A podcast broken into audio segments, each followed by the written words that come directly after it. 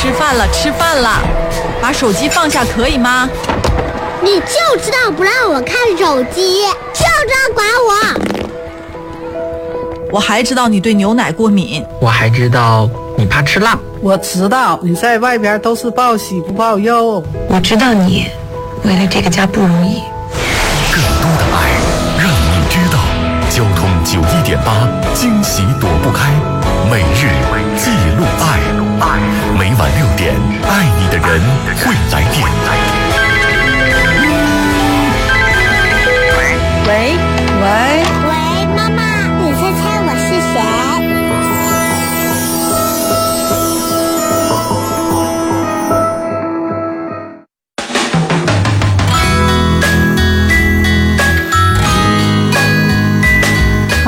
位，这里是交通九一点八，惊喜躲不开，我是小麦。我是小飞。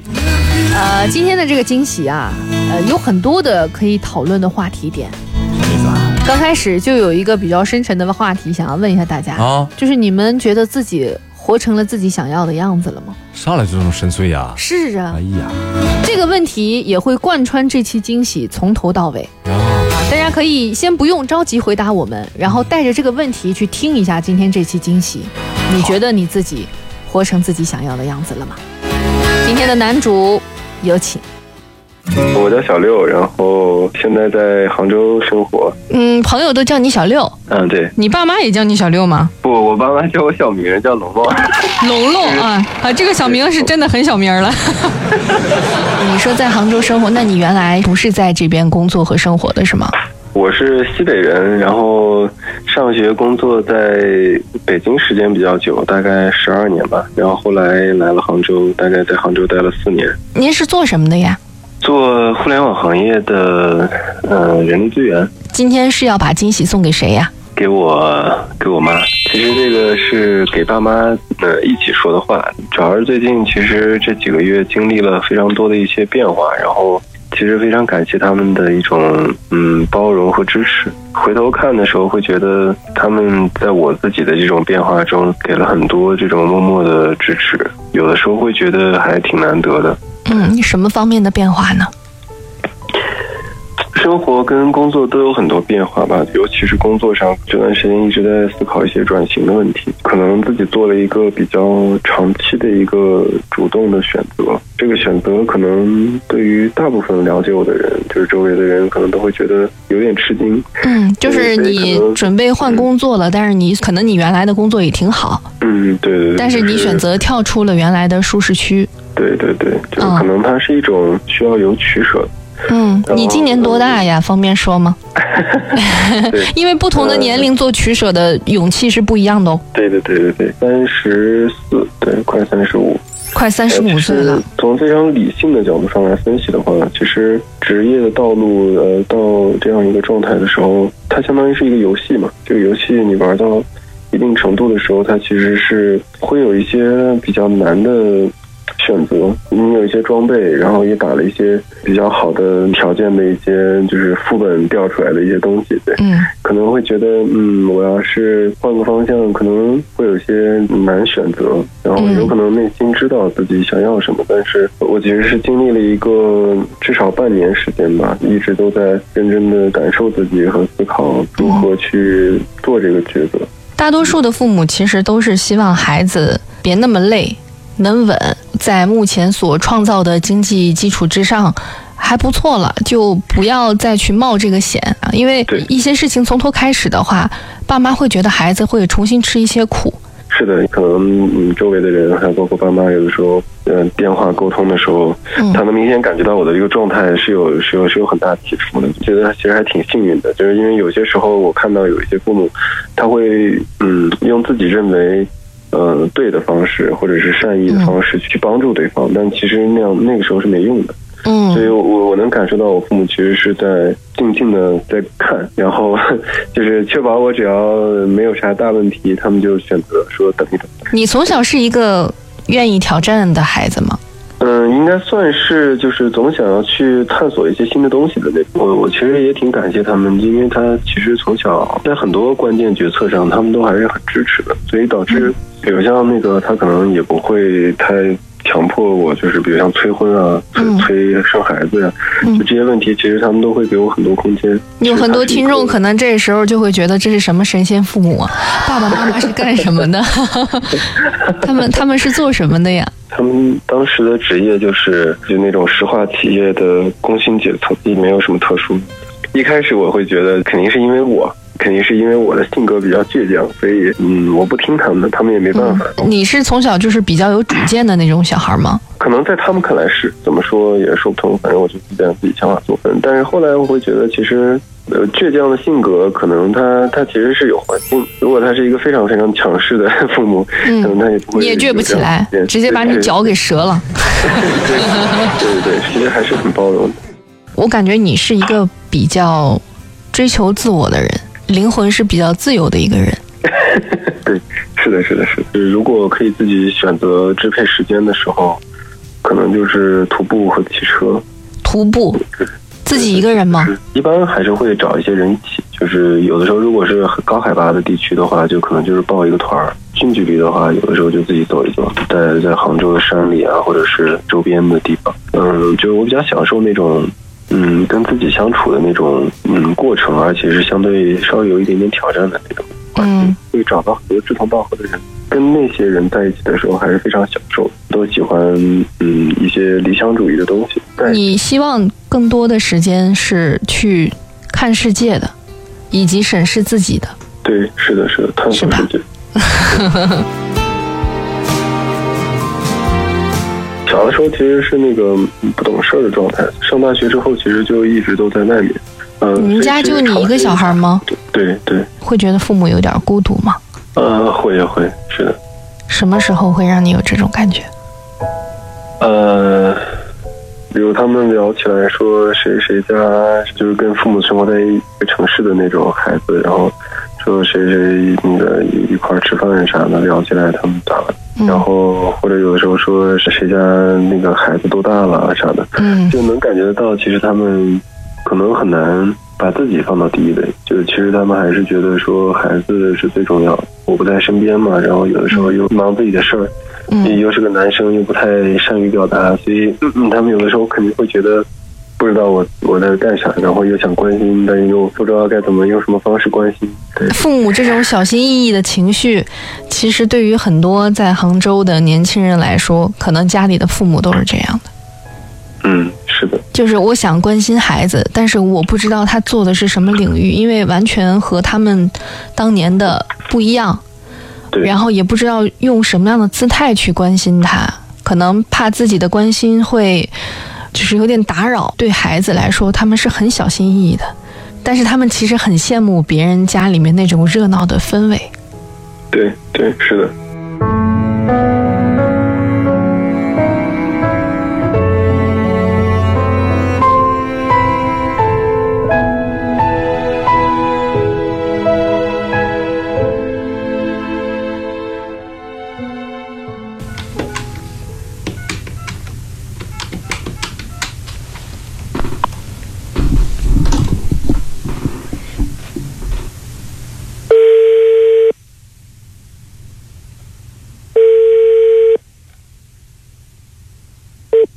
喂，喂，哎，是杨阿姨吗？是啊，哎，我是那个小六的爸的同事，你好。啊，你好。因为小六之前不是从我们这里离职了嘛，但是呢，哦因为我们呃中秋不是马上就要到了嘛，我们不是每一哦年都会给家属寄这个中秋月饼，然后哦今年呢，我们也要给小六的家人寄一份，然后之前就是之前的那个地址就可以是吗？啊，对对对，嗯嗯，然后呢，我们今年除了这个中秋月饼之外呢，还有一些，就是我为什么打电话给阿姨你哈，嗯、是还有另外的礼物你可以选，一共有三种。第一种呢是丝巾，就是女士的这种丝巾，秋天围的。然后第二种呢是一盒阿胶，然后第三种呢就是由我为你送上一首歌，叫《常回家看看》。你要选哪个意思我选一个呗，啊？那就选一个那个丝巾吧。选司机，你不想听我唱歌吗？呃，阿姨，那这里呢，我们还有一份神秘的礼物要送给你啊，你准备好了听一下。叔叔在吗？对啊、嗯、你要不开个免提给叔叔一块儿听一下？啊，行，他正睡，你等我叫一下啊。哦哦哦，好嘞。来，嗯，嗯，哪个？留一下。你那么你自己？啊，行，那么可以起来了。哎，好嘞，好，嗯嗯，妈爸，其实嗯，一直没有机会静下来和你们好好聊聊心里话。然后九一点八惊喜躲不开这个节目可以提供一个空间说两句。东方文化环境下，其实表达爱真的是还挺难的事儿。周围有很多人觉得，虽然我我我其实是比较善于感知对方的那种感受的，嗯，容易表达自己的感受，但是可能对我来说，和父母表达爱是一个难题。非常感谢你们对我的包容，呃，尤其是这段时间我的状态起伏很大，嗯、你们也默默的感受着，然后等我走出来，看到我最后做了决定，然后了解清楚我背后的思考，最后还是坚定的支持我。其实每个朋友就知道我这个决定之后，都会问我说：“你父母支持吗？” 最后一个问题都是这个问题，然后我都会跟他们说：“我说他们其实理解而且支持。”说出来这句话的时候，内心还是特别自豪的。这是一段非常特殊的一个转变的过程。我觉得可能这是我人生中最重要的一次取舍。今年元旦一起去泉州、厦门玩，然后后来过年又一起在大理。你们应该能感受到的我内心的那种一点点的变化。然后我怎么看待自己、看待世界的方式，其实都是越来越清晰的。呃，很多人其实把这个叫做说活成自己想要的样子，但其实我我知道有这样的条件和环境做选择是非常幸运的，很大程度上是因为你们给了我成长的这个环境，给了我空间让我做选择和取舍。其实我知道你们肯定是不是那么懂的，虽然我给你们讲了很多次，但是你不懂，其实也会选择相信我。我觉得其实年纪越来越大，然后越来越明白爱的意义和价值。很多事情我都清楚，但是就是说不出口啊。然后今今年，反正我觉得特别开心的是，元旦其实我们就一起在厦门的那个海滩上，静静的看着海啊，而且过年一起在那个大理民宿的那个被子里头，我们三个人在被子里端着，然后特别冷，然后一起看春晚，就觉得特别幸福。稍微有点儿对情绪上有点儿有点儿有点儿。下个月其实是一个非常重要的动作，可能要出去了，所以可能有一段时间我没有办法回来见你们，所以希望我们都各自照顾好自己，锻炼身体，我们都努力活出自己想要的样子。嗯，我爱你们。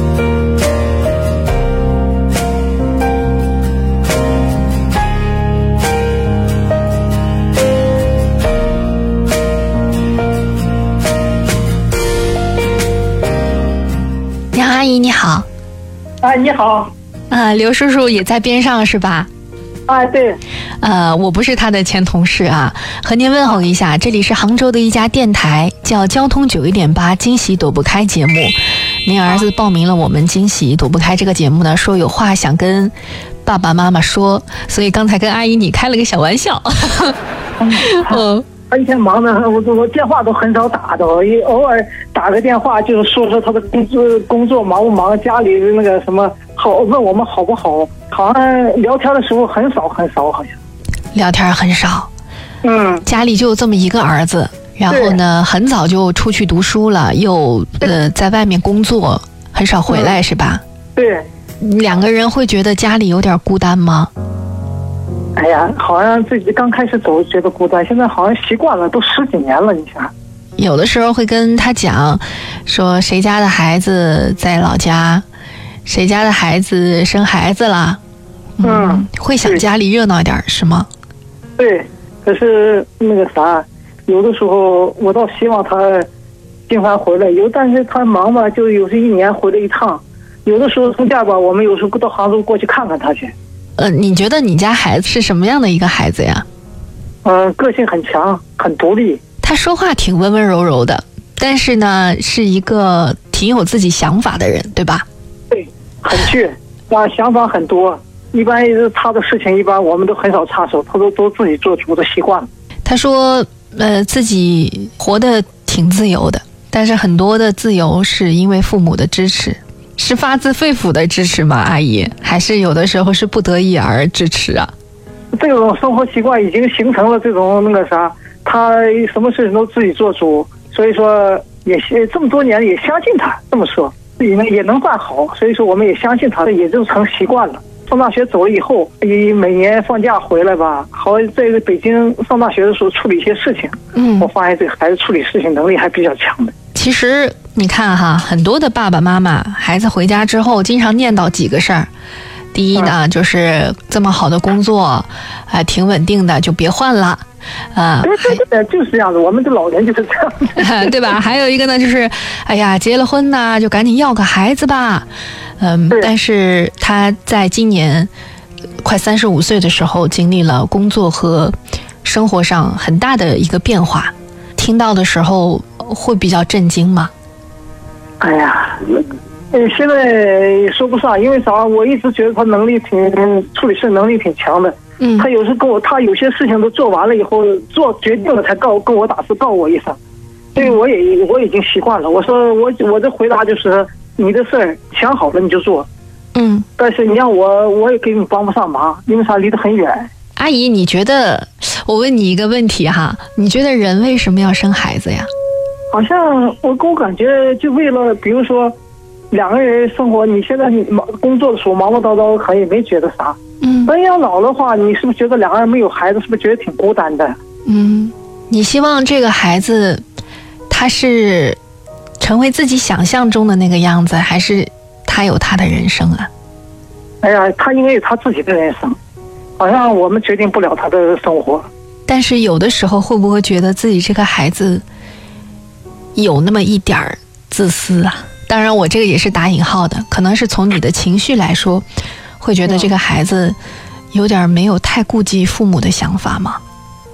咋说呢？现在是这个社会这种现象也太多了。嗯，所以说，我觉得我也不想强强迫他，强求他，我就觉得随你自己吧。你是我想要，你要忙不过来，我可以帮你带。但就说你要不想要，我也不强强求他。是自己和自己经常沟通之后的这样的一个想法吗？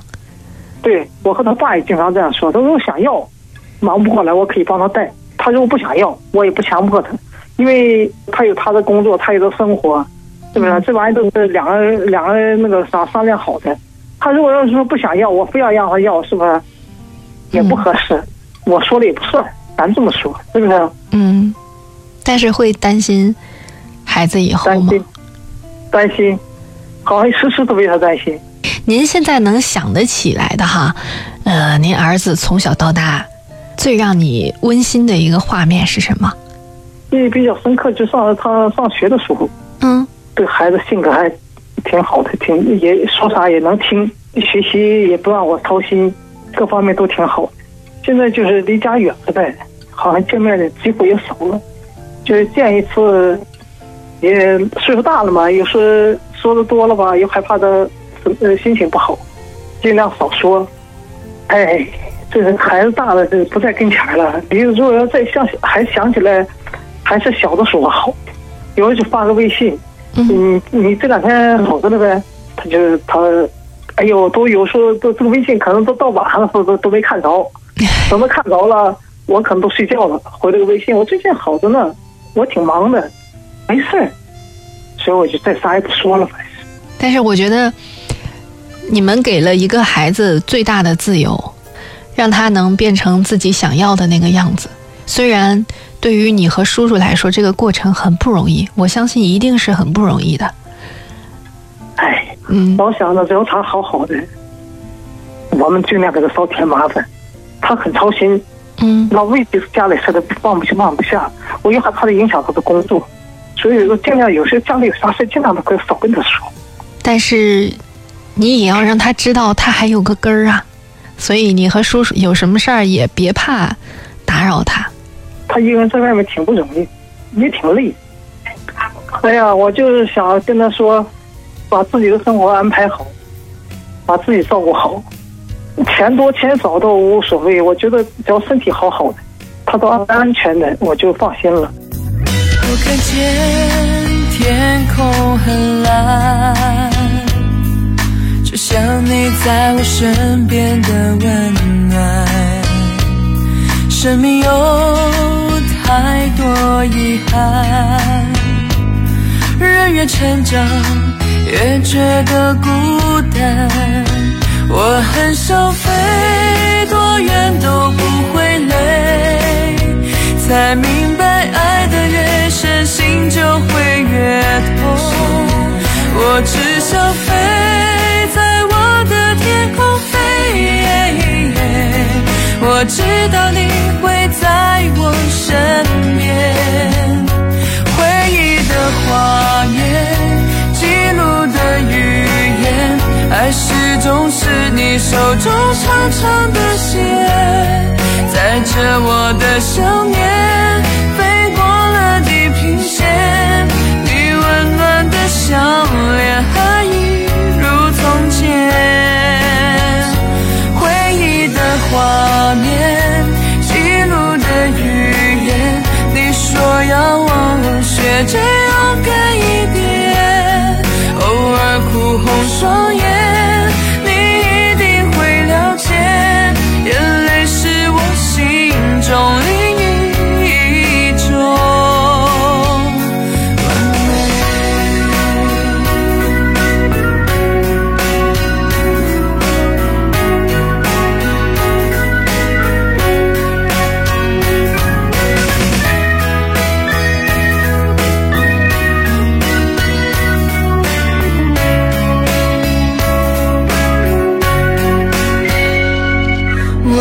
天天空很蓝，就像你在我身边的温暖。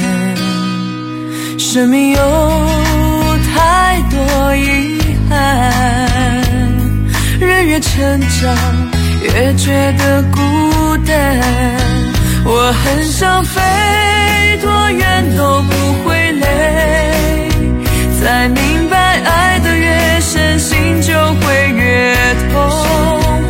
我只想飞在我的天空飞，我知道你会在我身边。回忆的画面，记录的语言，爱始终是你手中长长的线，载着我的想念。